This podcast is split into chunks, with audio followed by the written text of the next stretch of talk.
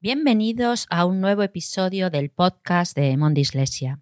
Os habla Mercedes Alonso Genis, madre con un hijo con dislexia y autora de la comunidad de mentores para la dislexia y de su blog mondislesia.com.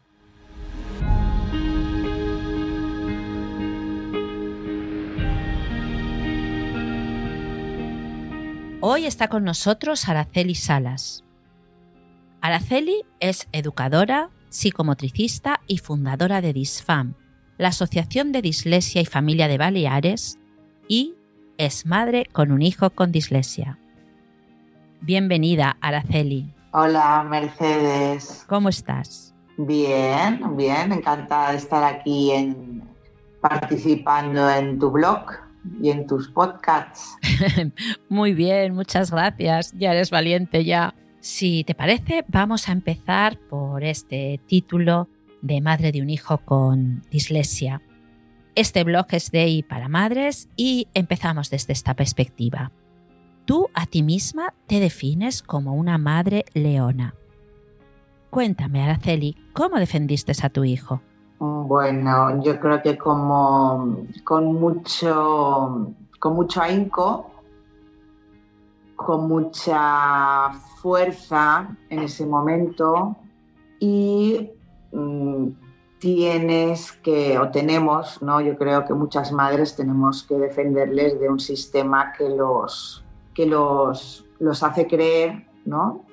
que no son válidos, que no tienen potenciales, cuando eh, realmente es todo, es todo lo contrario.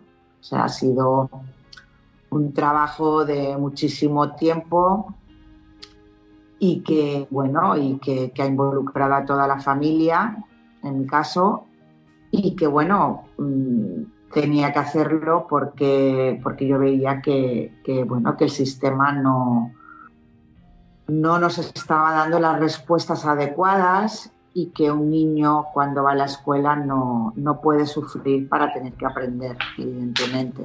¿Qué edad tenía tu pequeño?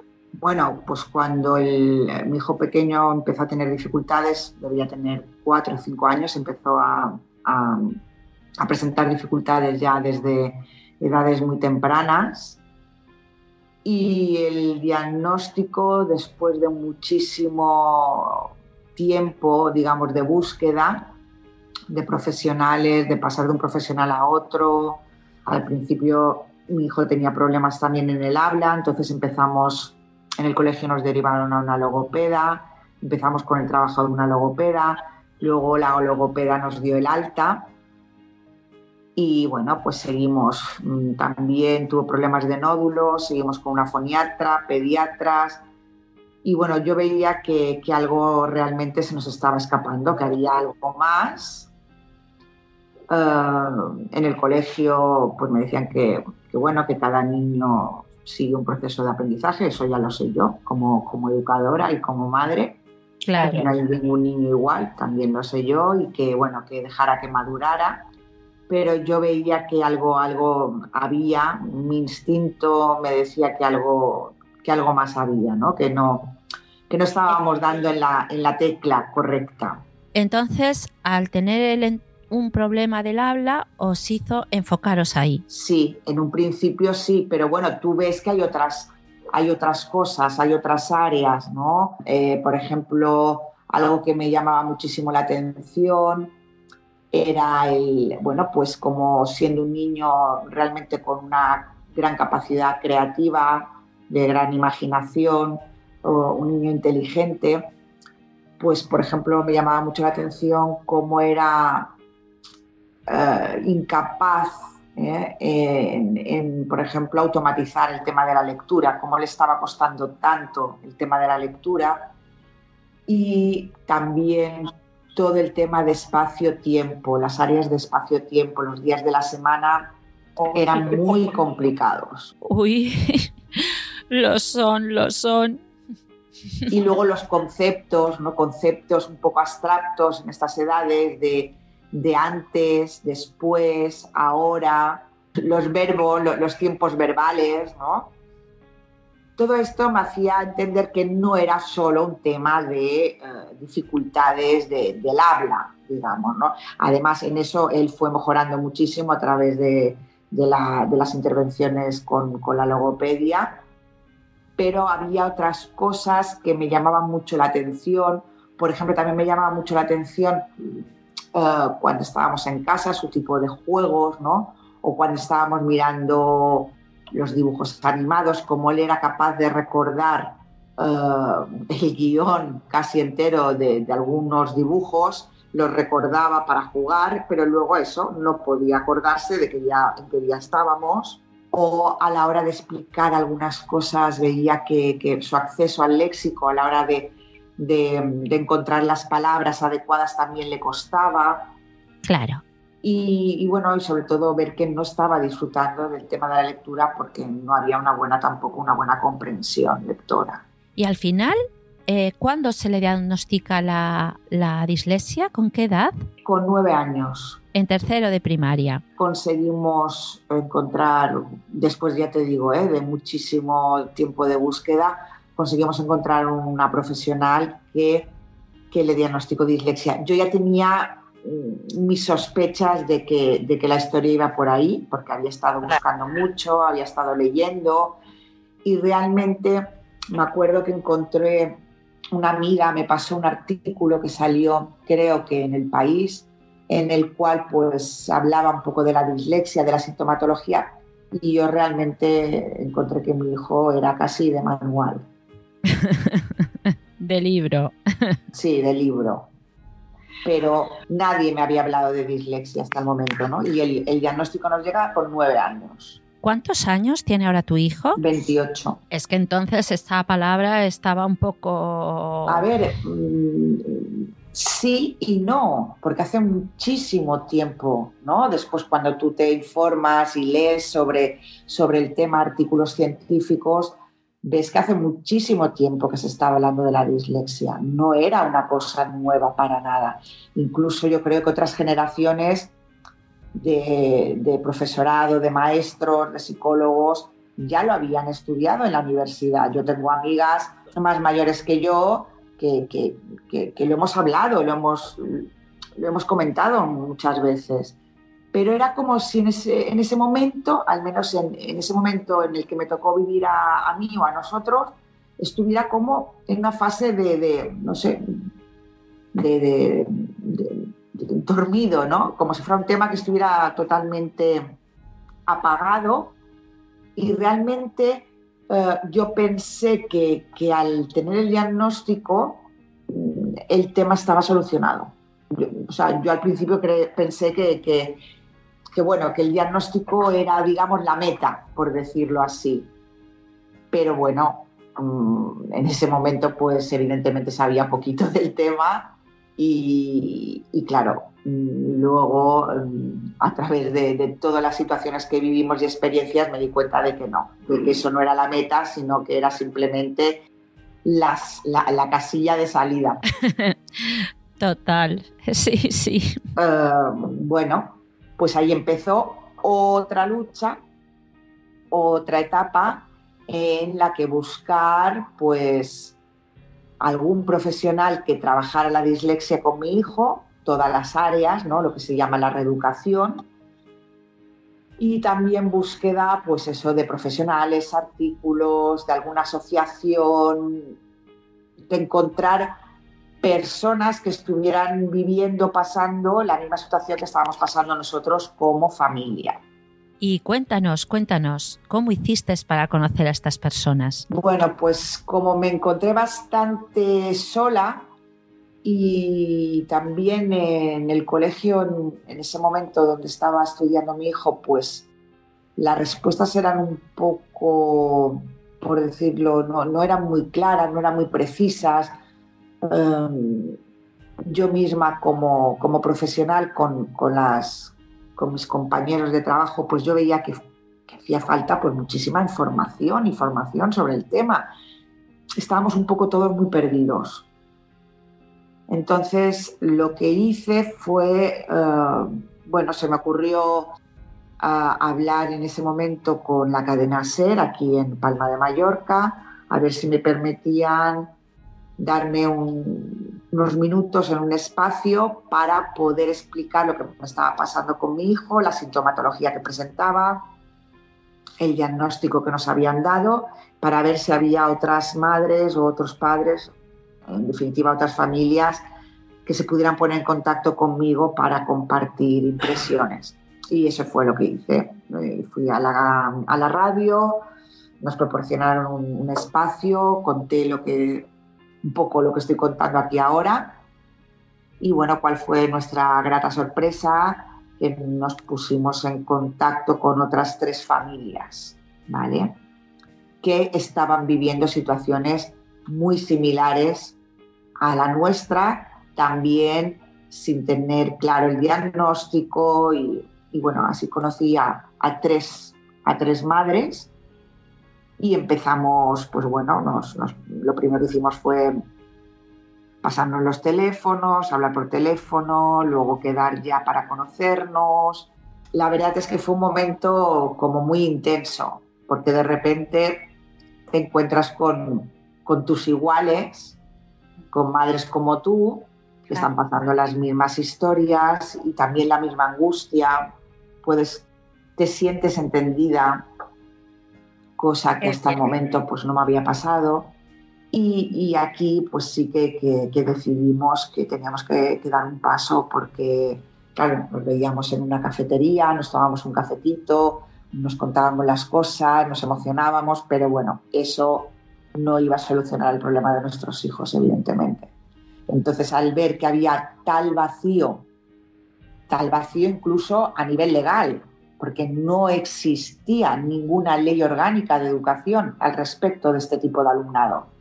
Se hablaba de altas capacidades, eso sí que estaba contemplado, se hablaba de discapacidad visual, auditiva y motora, pero el alumnado con dificultades específicas de aprendizaje no aparecía en ningún tipo de artículo. Eh, o sea, no existía una ley que los protegiera eso me llamó poderosamente la atención, porque entonces estábamos como en tierra de nadie. ¿A, qué, a qué, ley nos acogíamos? Y bueno, eh, decidimos crear la asociación, la Asociación Dislexia y Familia. Empezamos pues estas cuatro madres realmente no sabíamos para nada dónde nos, nos, estábamos metiendo, ¿no? O sea, lo fuimos descubriendo paso a paso. seguro, seguro.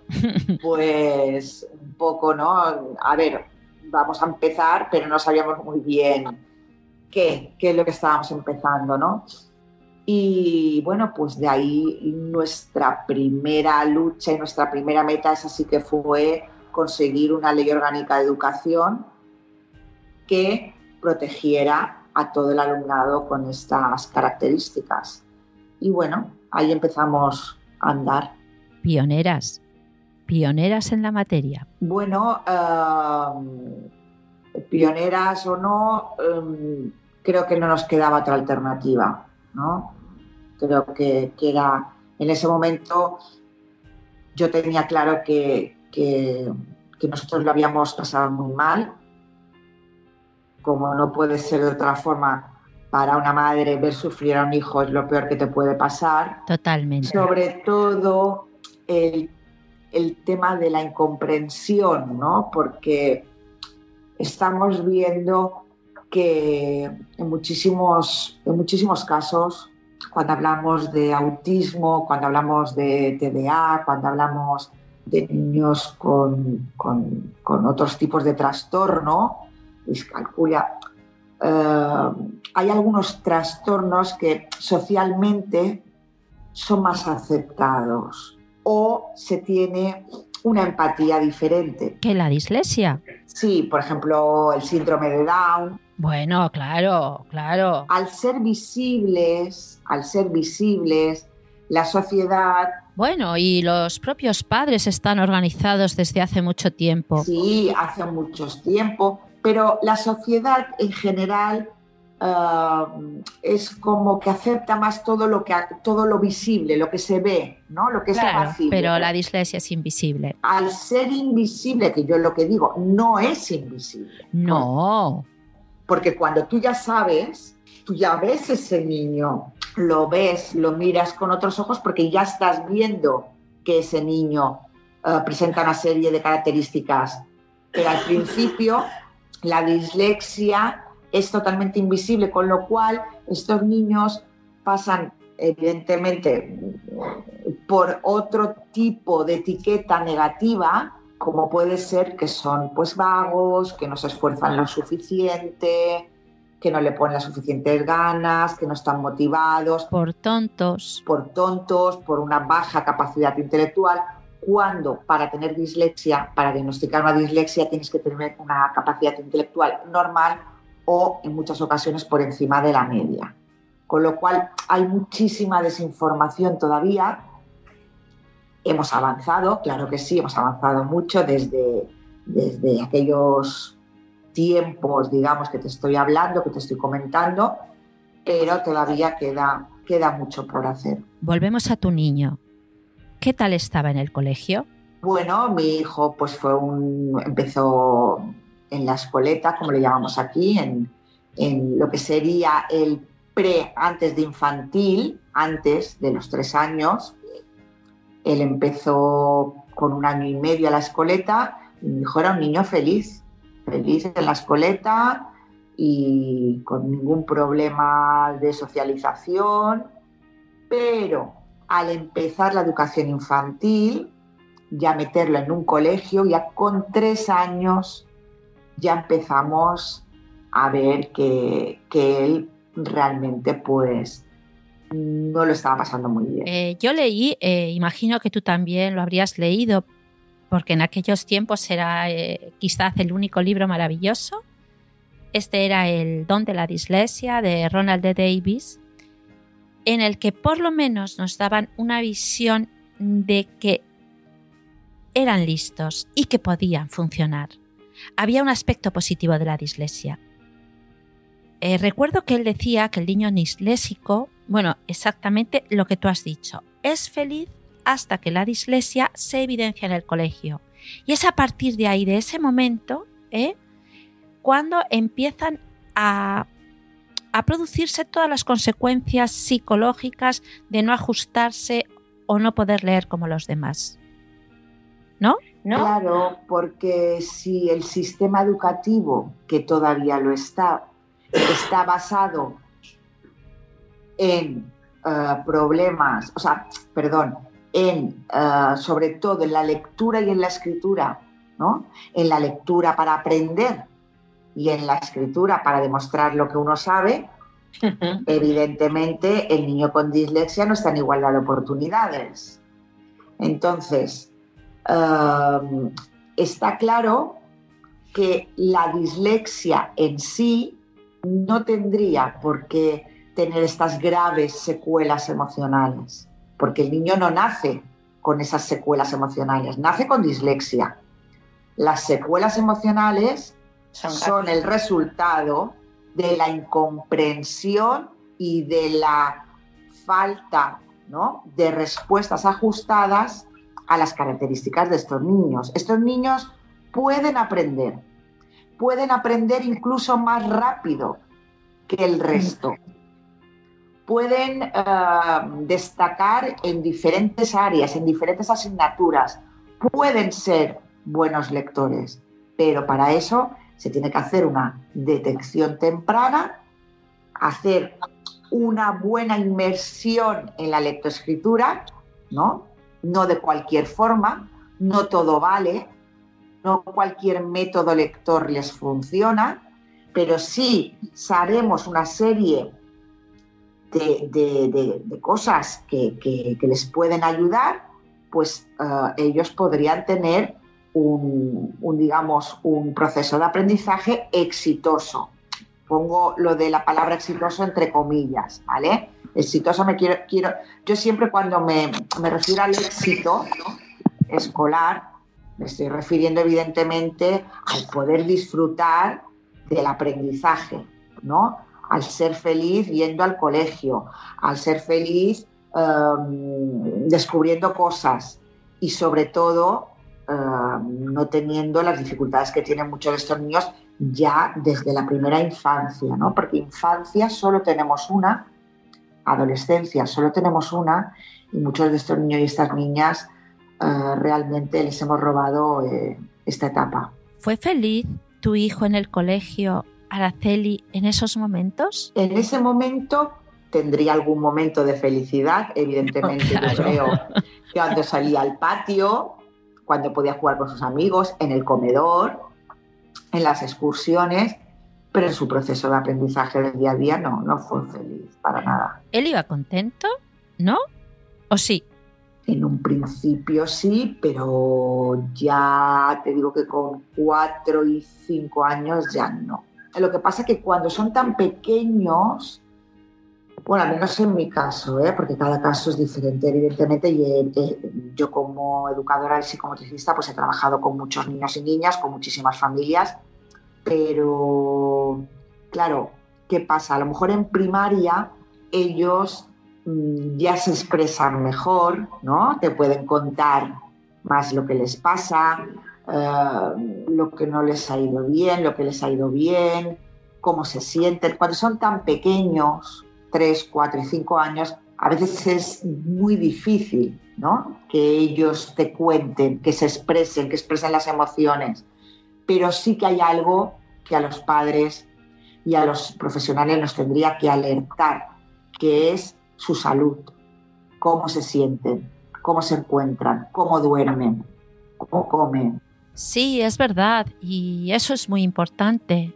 Tenía reflejo en tu hijo, en su sueño? ¿Dormía mal? Eh, lo que hacía era que esto también lo he hablado con otras, mm, con otras madres y otros padres, y en casos de dislexias un poco más severas, porque claro, cada niño es un mundo, no todos los niños van a empezar a presentar sintomatología, tanto secuelas emocionales como de dislexia con 4 y 5 años. Hay algunos que pasan más desapercibidos, igual tienen una dislexia más leve, y pueden empezar a tener problemas en cuarto curso, en quinto, incluso algunos cuando pasan al instituto. En el caso de los niños que estamos hablando con dificultades y con, con otros trastornos asociados, ¿vale? Que no solo es dislexia, que puede ser que tengan dislexia y déficit de atención, dislexia y discalculia, dislexia y disgrafía, como era en el caso del mío,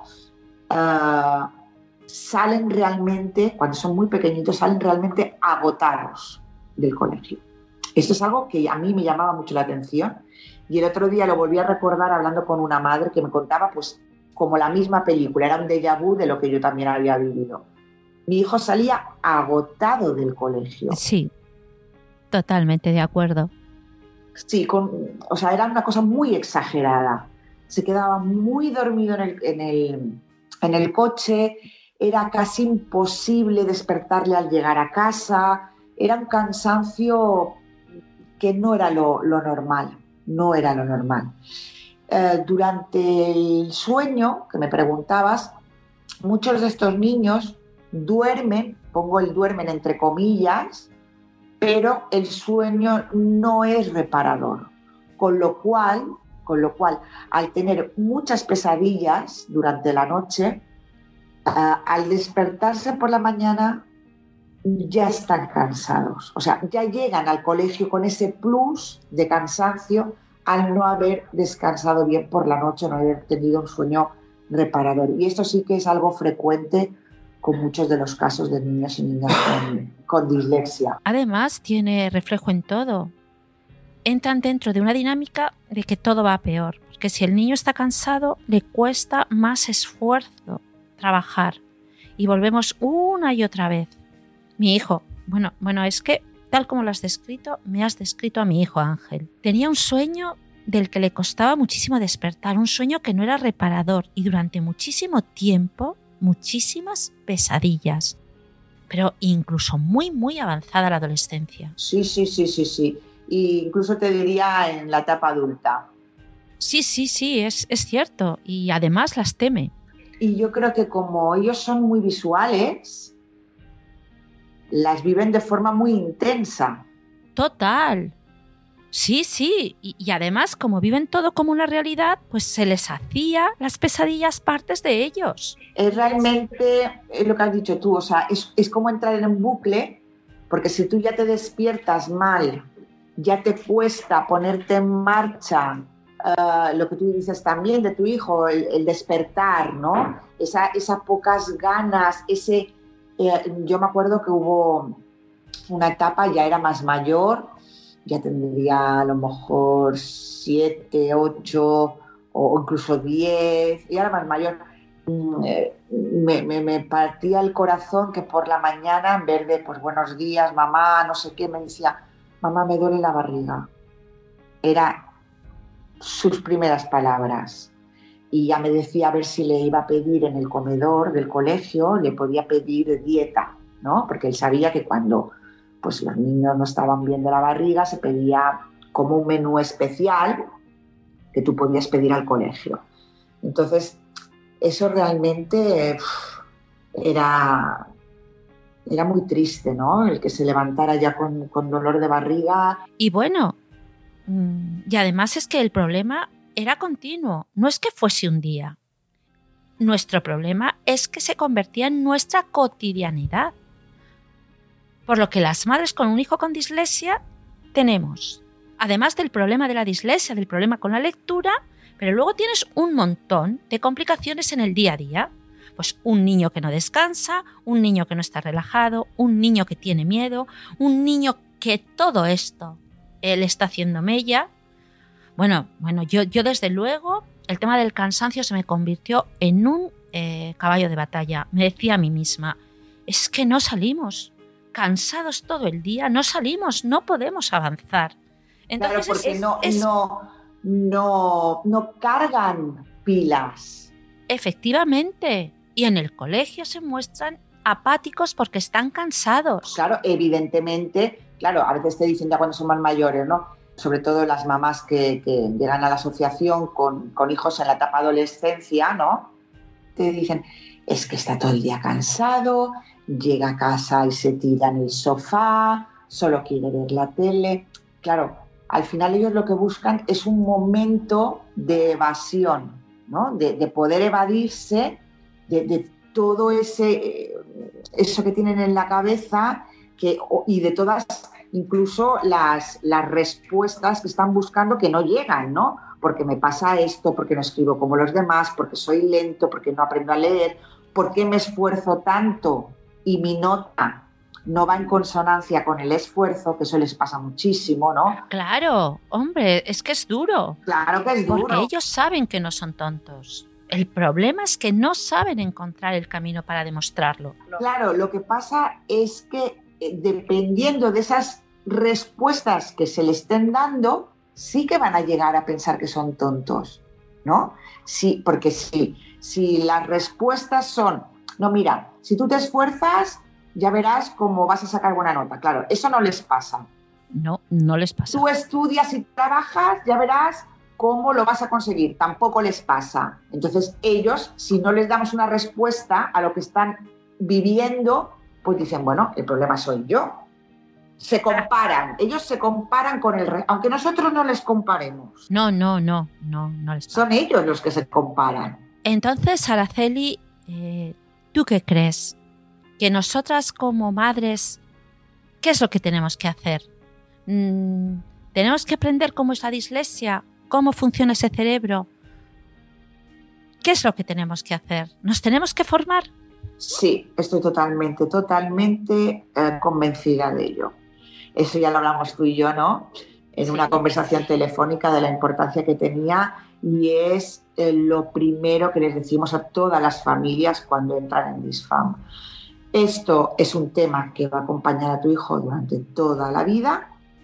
Nosotros somos los responsables ¿eh? de estos niños y estas niñas y nosotros no podemos formar parte del problema. Tenemos que formar parte de la solución. Y para formar parte de la solución, la información y la formación es poder. Entonces, no tenemos que dejar, digamos, a este tema a cargo de el colegio, a cargo del el psicólogo. no, no.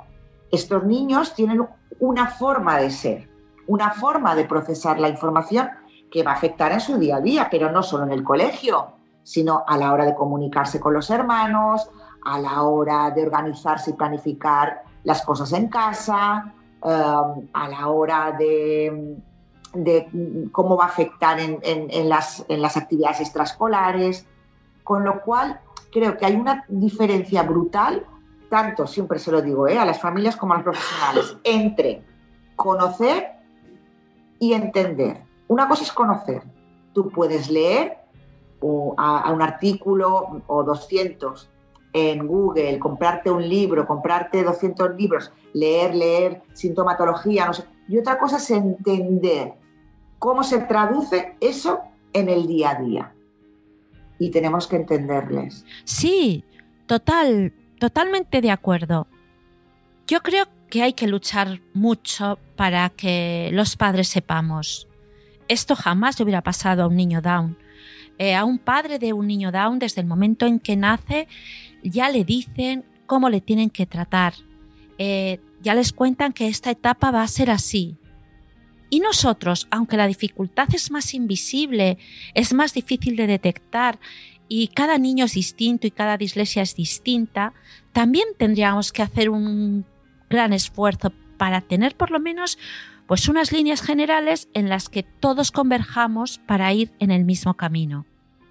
Bueno, pues esto, eh, un manual de padres y madres, un manualillo, una guía fácil para decir esto es lo que tienes que hacer, no sigas por ahí, que con esto le vas a hundir. También reconocer las buenas y las malas prácticas. Poder reconocer, por ejemplo, qué terapias son, eh, vamos a llamar, una tomadura de pelo que hacen perder dinero y tiempo a las familias, porque claro, hay familias que estamos en ese momento muy desesperadas, ¿no? En carne viva. Sí, entonces te dicen, no, no, si da tres saltitos y hace no sé qué, pues la, la dilexia se cura. Cuidado, cuidado porque eso no es, eh, no es real, ¿no? Entonces, tendríamos que tener, lo que has dicho tú, una serie de cosas muy claras, saber cuáles son las buenas prácticas, tanto dentro y fuera del colegio, y dentro del colegio, cuáles son, cómo está la legislación, cuáles son los derechos de nuestros hijos, si se está llevando a cabo eh, el aprendizaje de la forma que ellos necesitan, si están nuestros hijos en el día a día en igualdad de oportunidades, porque si no lo hacemos, formamos parte del problema. Entonces, voy a poner un ejemplo. Si tu hijo llega a casa, ¿no? ya hemos dicho que llega más cansado, que en muchas ocasiones no puede hacer todas las extraescolares que hacen otros niños por falta de tiempo, ¿no?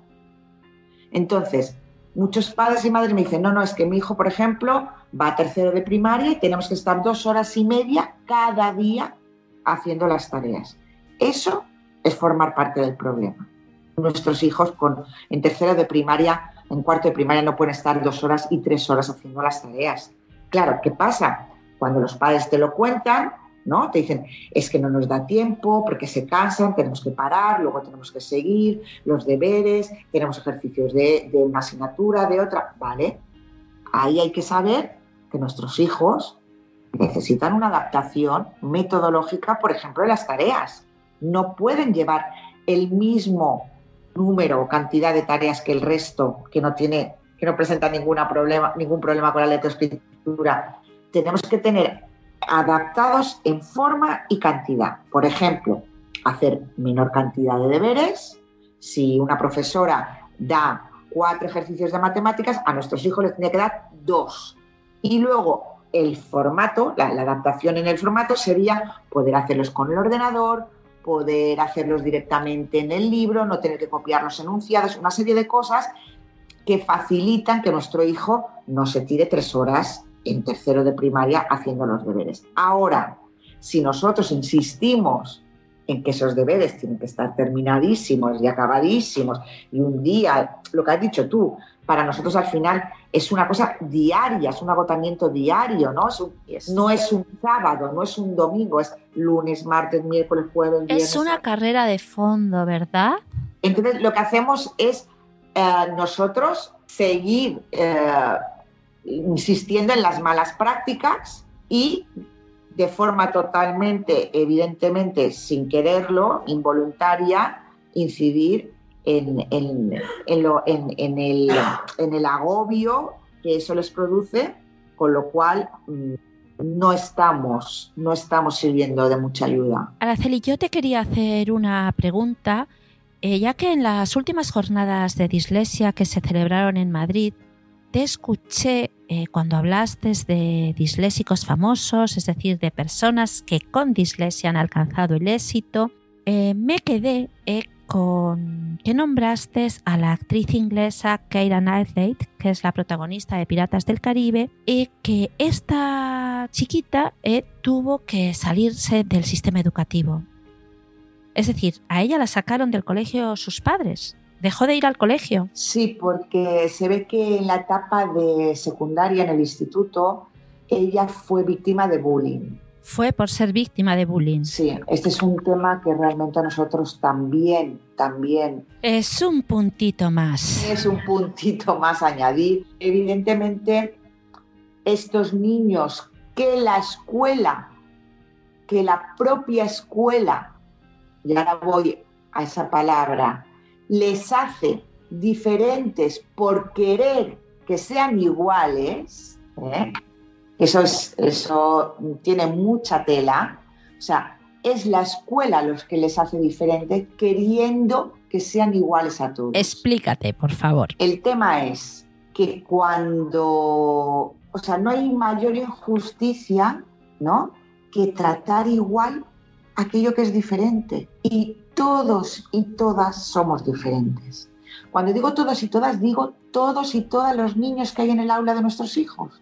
Todos. El que tiene dislexia y el que no la tiene. El que tiene TDA y el que no lo tiene. El que tiene TEA y no lo tiene. Todos y todas tienen cerebros únicos.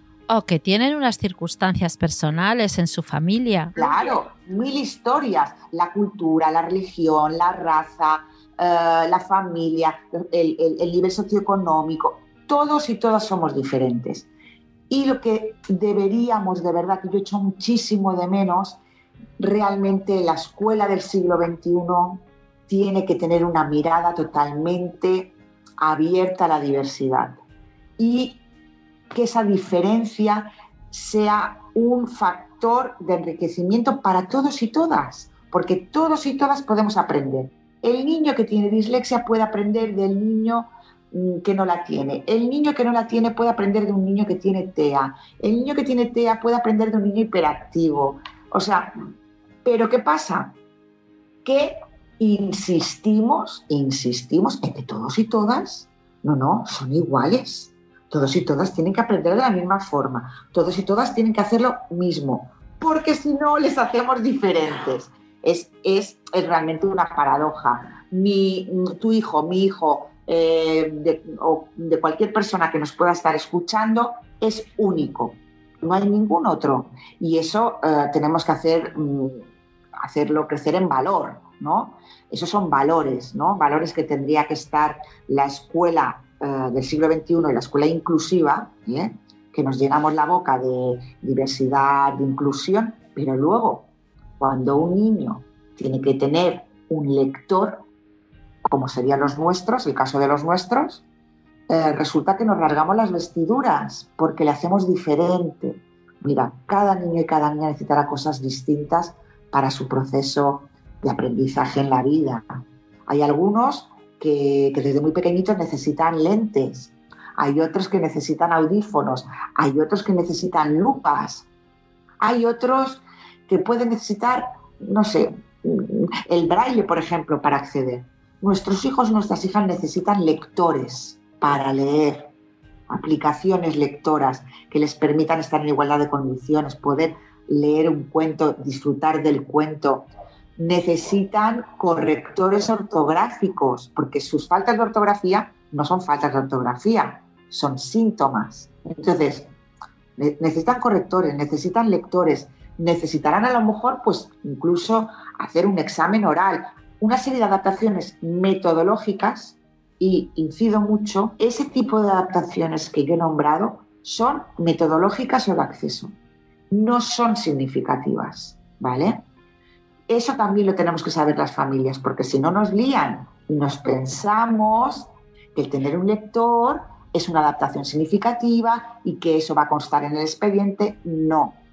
Unas lentes que nos permiten leer no son adaptaciones significativas, simplemente es un tema de accesibilidad. Nuestros hijos tienen derecho a, tener un aprendizaje accesible y estar en igualdad de oportunidades. Totalmente. Mm, de este tema eh, ya hablaremos en otro podcast, porque yo creo que los padres no tenemos muy claro eh, qué es exactamente este principio de igualdad y además somos los únicos responsables para eh, hacer que se respete eh, y exigir que se cumpla. Creo que ahí tenemos un, bueno, un tema muy pendiente desde las escuelas, ¿no? Sí, sí. Aceptar la diversidad, aceptar que cada niño es diferente. No es diferente el niño con dislexia por ser disléxico. Es diferente porque es diferente simplemente y llanamente, porque viene de un padre y una madre distintos pero, pero eso no tiene por qué ser ningún hándicap negativo. A ver, es una asignatura pendiente en el sistema educativo. Hace falta que los profesores salgan de su zona de confort, de su día a día y también que tengan una mirada, una mirada yo creo inteligente hacia este niño y sobre todo tengan formación, ¿verdad? Sí, yo creo que de cada vez hay más profesorado y más profesionales que, que se están poniendo las pilas, que tienen una mirada más abierta, una mente más abierta y que entienden que no estamos pidiendo facilidades. No quiero un examen más fácil. No necesitan un examen más fácil, necesitan un examen adaptado, pero no más fácil. Porque ellos no tienen ningún problema con la inteligencia. Lo que tenemos que hacer es que consigan poder, poder leer. Si nosotros a un niño con problemas de lectoescritura, con dislexia, por supuesto, le hacemos repetir, por ejemplo, porque no tiene un buen nivel lector o de compresión lectora o no tiene una buena competencia en escritura, pues puede repetir tres años seguidos. Si ese es el argumento, ese argumento no es válido, porque para eso tenemos los lectores, para eso tenemos los ordenadores, para eso tenemos las herramientas, ¿no? Que van a conseguir que estén en igualdad de condiciones. Pero ¿qué pasa? Si estas herramientas no se dan en las edades tempranas, la diferencia ¿no? entre él y sus compañeros cada vez va a ser mayor, con lo cual luego sí vamos a tener un problema, ¿no? Totalmente. Claro, luego viene cuando se te, se te avisa como familia de que tu hijo necesita una adaptación significativa porque eh, lleva dos años de desfase curricular. Bueno, ¿y quién ha dejado que lleve dos, años de desfase curricular? Porque no tiene por qué llevarlo. Si tú les das las herramientas compensatorias, ellos pueden seguir el ritmo. Pero a mí si no me, da, no me dejan llevar las gafas a clase, al final no voy a tener el mismo nivel que el resto. ¿Qué ejemplo acabas de poner, por favor? Araceli, un niño que no ve bien que vaya sin gafas. Es una metáfora perfecta. Y nuestros hijos han ido sin gafas y durante años. Y además se han adaptado. Y han conseguido hasta ver bien. Ah, algunos llegan, algunos no llegan y muchos se rompen durante ese proceso. No podemos consentir que un niño se rompa. Eh, totalmente, totalmente. Cuéntame esto. Eh, tú tienes mucha más experiencia porque tú has escuchado a niños que no quieren seguir, que no quieren casi ni vivir. A mí me cuesta eh, mm, creerlo porque me parece brutal. Mm, bueno, eh, efectivamente el otro día salió en redes eh, un niño que tenía problemas de crecimiento y lloraba y el niño quería que lo mataran de lo que sufría. ¿Qué podemos hacer nosotros para evitar este sufrimiento? ¿Tú crees que hay una solución fácil? A ver, evidentemente es lo que he dicho antes. Si vemos que un niño sufre, si vemos que un niño le duele la barriga, eh, tiene dolores de cabeza, está cansado, eh, se pone malito con más frecuencia, eh, dermatitis atópica, alergias, algo nos está diciendo su sistema inmunológico de que algo no está funcionando, ¿vale? Ahí, ahí ya tenemos que decir, pararnos y reflexionar de qué está pasando. Un niño no puede ir a, no puede ir a sufrir a la escuela cada día. Entonces, si es fácil o no es fácil, como tú me preguntas, Mercedes, a ver, mm, Podría ser fácil desde el momento que necesitamos profesionales que empaticen. Me da igual lo que le esté pasando, o sea, me da igual el nombre que tenga eh, eh, eso que le está pasando a ese niño. Si tú como persona, si tú como pediatra, si tú como maestro, si tú como profesor, si tú como orientador estás viendo que ese niño está sufriendo, vamos a parar vamos a analizar todo y vamos a dar respuestas ajustadas. Desde el momento, por ejemplo, que eh, se pudiera hacer una detección, no digo de dislexia, detección de dificultades de lectoescritoras ya en etapas tempranas, se pudiera intervenir, se pudieran dar respuestas, que el sistema ¿no? tuviera en cuenta lo que hemos dicho, la diversidad, que cada uno pueda aprender, no tendría por qué ser ningún problema la dislexia. Pero Araceli, ya hay programas experimentales de una nueva forma de aprender a leer implementada desde infantil. Uno de ellos, a modo de ejemplo, le educa súper potente y que ya han dado científicamente resultados. Soy una fan, una fan de este, de este proyecto realmente soy fan, lo conozco desde hace muchísimos años. Me acuerdo en Sevilla cuando conocí el proyecto que enseguida pensé, bueno, tienen que venir a nuestros congresos, tienen que explicarlo, porque es un proyecto que se pone en marcha desde la escuela pública para todos y para todas, que esto no hemos hablado. No todas las familias tienen un nivel socioeconómico que se puedan permitir logopedas, psicólogos, fisioterapeutas. Totalmente de acuerdo. Eso es un, es un drama. Es un drama es un drama. Es un drama. Porque tú sabes que ese niño, si no tiene un buen profesional detrás, ¿eh? no va a poder, ¿no? Se va a romper por el camino. Si ya se rompen los que sí tienen todo ese apoyo, imagínate los que no lo tienen.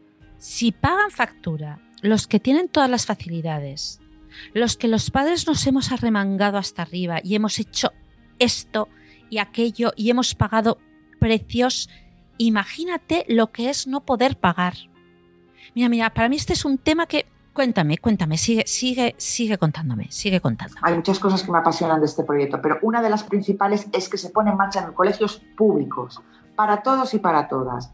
Y evidentemente es un trabajo desde infantil sistematizado con, con, una base científica desde la Universidad de Málaga que se está trabajando que ya llevan muchos años, que están teniendo unos resultados espectaculares y se trata de, desde tres años, todo lo que es infantil, incluso primero y segundo de primaria, hay una serie de actividades que ya están sistematizadas, respetando el proceso madurativo del niño, por edades, por no sé qué, en el cual se está trabajando el lenguaje desde edades muy tempranas de forma lúdica, evidentemente. No es un proyecto en el que se haga escribir o leer o aprender a leer con tres años. La gente si piensa que es esto está equivocada. Es un proyecto en el cual el niño de forma lúdica empieza a jugar desde bien pequeño con las palabras, con los sonidos, con las sinergias que se pueden hacer entre ellas.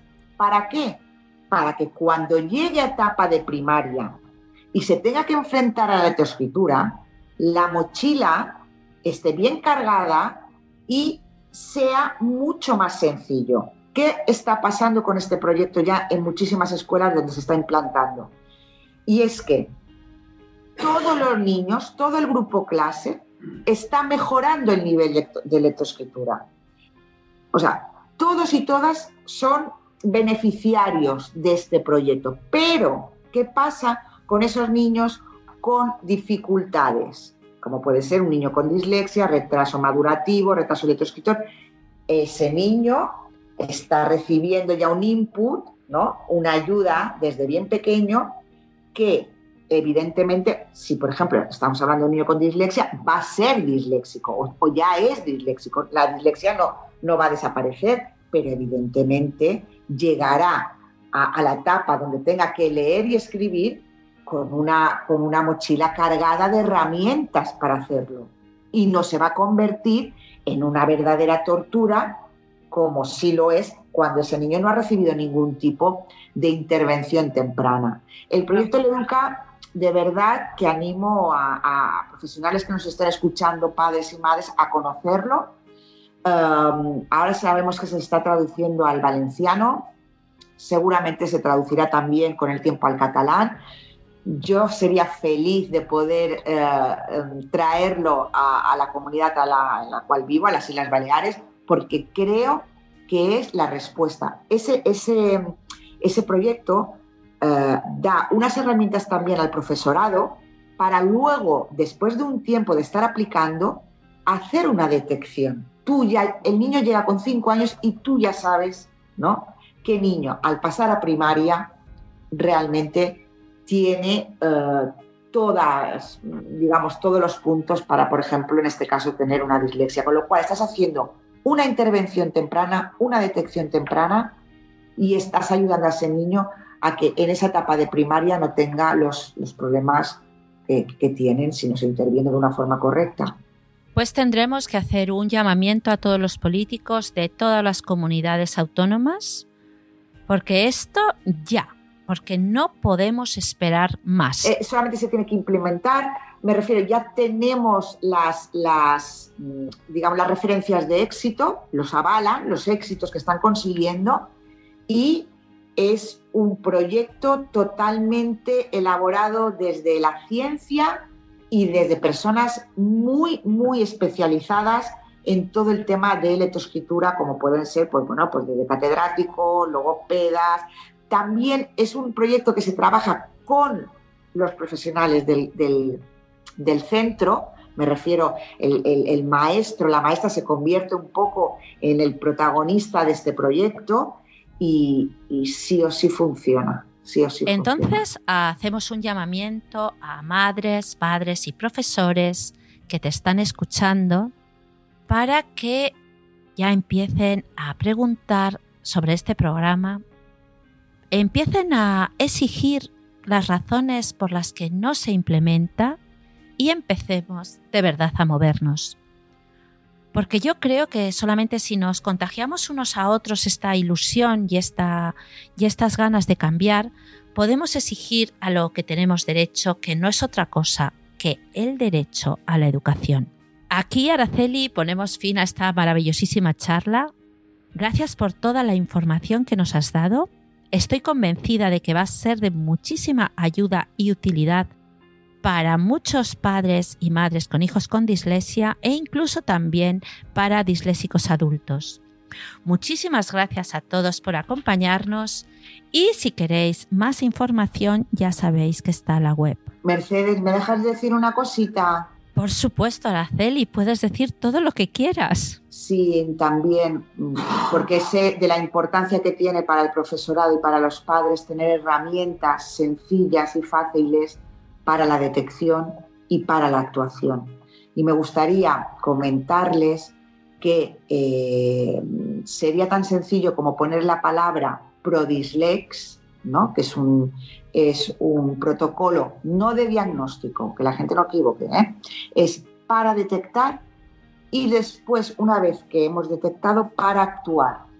Entonces, es un protocolo gratuito que cualquier persona se puede eh, descargar, cualquier profesor, está hecho por ciclos, este protocolo no está hecho para una comunidad y para otra comunidad, ¿no? Se está trabajando en diferentes comunidades, se está trabajando en México, en Perú, en, la República Dominicana, en Argentina. Entonces, es el primer protocolo hecho en habla hispana y, digamos, lo puede descargar cualquier persona en cualquier punto del, del planeta. Y ahora se van a hacer 10 años de este protocolo Hemos entrado en una fase de revisión, de actualización del protocolo Y, bueno, animo a todas esas personas o, madres o profesionales que ahora puedan imaginar que tienen un niño en sus aulas o que su hijo pueda estar pasando por lo que pasó los nuestros, ¿no?